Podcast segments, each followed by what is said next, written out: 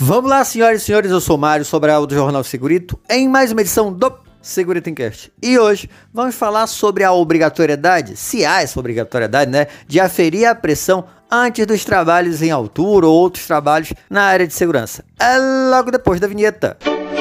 Segurito, segurito, segurito, segurito, segurito, segurito, segurito, segurito. Encast. A verificação da pressão arterial é algo de extrema importância. Então, bora pegar aqui o critério, por exemplo, do Conselho Regional de Medicina do Estado de São Paulo, uma consulta que foi feita esse conselho. Ó, consulta número 57085/04. O que, que diz aqui, ó? Existe embasamento científico ou algum valor técnico em aplicar sinais vitais para definir a aptidão para trabalho em altura diariamente? Então, foi feita a consulta ao CRM de São Paulo. O que, que ele respondeu? O parecer. A ANANT, Associação Nacional de Medicina do Trabalho, através de sua Sugestão de Conduta Médica Administrativa número 01 de 2004, diz o seguinte: o trabalhador em altura deve ser submetido a cuidadoso exame clínico, anamnese e exame físico, voltado às patologias que poderão originar mal súbito e queda de altura. Então a primeira coisa que ele fala é o seguinte: independente da verificação da pressão arterial, o, importante mesmo é o médico ter feito uma, um admissional bem feito, para saber se esse trabalhador não tem problema. Porque na hora lá já vai ser mais complicado. Então a entrada tem que ser muito bem feita, o periódico também. Mas bora lá. Nenhum exame complementar, apesar de útil e muitas vezes indispensável, substitui o exame clínico. Então, ele só confirma aquela parte inicial.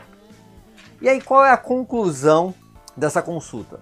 A legislação, legislação trabalhista não determina qualquer tipo de exame complementar como sendo obrigatório por ocasião dos exames médicos ocupacionais. Não encontramos na literatura qualquer tipo de embasamento técnico e ou científico em se aplicar análises sinais vitais para definir a aptidão diária para trabalhos em altura. Porque essa variação vai acontecer. Então pode acontecer de você verificar a pressão arterial do trabalhador agora e daqui a, sei lá, duas horas, quando ele realizou a atividade, ter variado. Não estou dizendo que não deva fazer, tá? Eu só estou dizendo que não é uma garantia.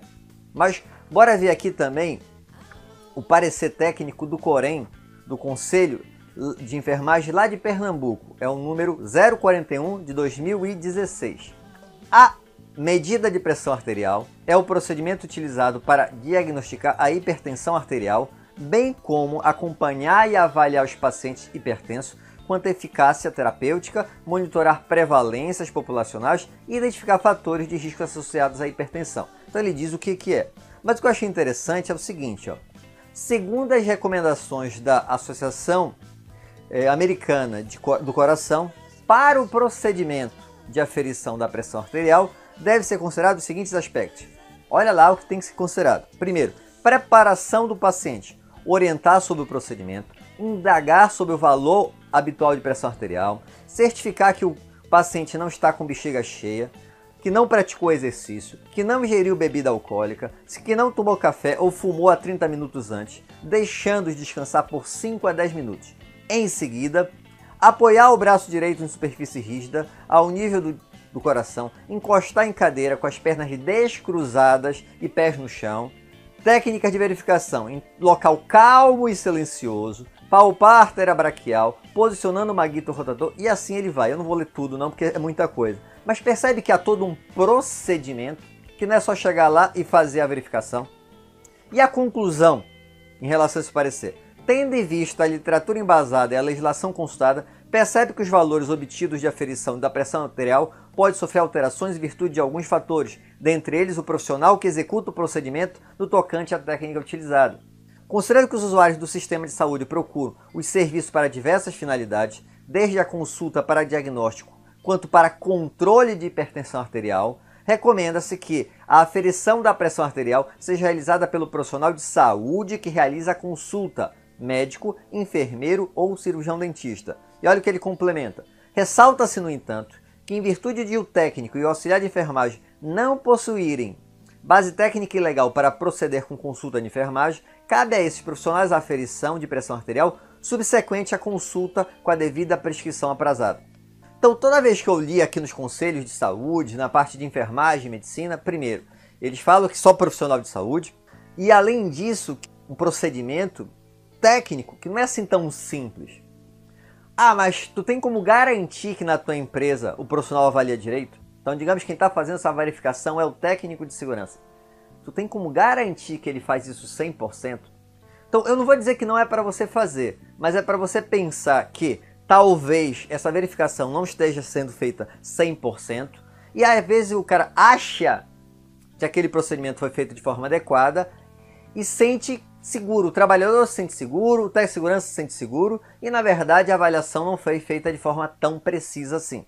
A recomendação é profissional da área de saúde, e ele fala, na verdade, médico, enfermeiro e cirurgião dentista, eu acho que é isso o termo que ele usou.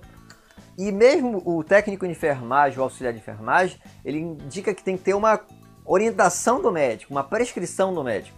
Teoricamente, pegando por, pelos conselhos, o profissional de segurança não estaria apto a fazer isso. E eu também considero que não, tá? E aí eu tenho que entender se esse procedimento é só para dizer que a gente está deixando o trabalhador seguro, fazendo de forma sem uma parte técnica embasada, ou a gente quer realmente saber que ele está 100%. Então o ideal é, primeiro, no admissional. O admissional é que tem que ser muito bem feito para identificar se esse trabalhador tem problema. E se esse trabalhador tem algum problema de pressão, tem que haver um acompanhamento contínuo do setor de saúde. Porque não vai ser essa verificação de pressão que vai alterar, eu só estou verificando. E se alterar depois? Então, o mais importante é manter esse trabalhador acompanhado durante todo o período dele na empresa, não o dia todo, mas durante os meses fazer esse acompanhamento para saber se ele está sendo monitorado ou não. Espero que tenham gostado. Se gostaram, já sabe, curte, compartilha. Se não gostou, se não concorda, coloca aí embaixo. É importante sua opinião também. Um abraço e até o próximo programa.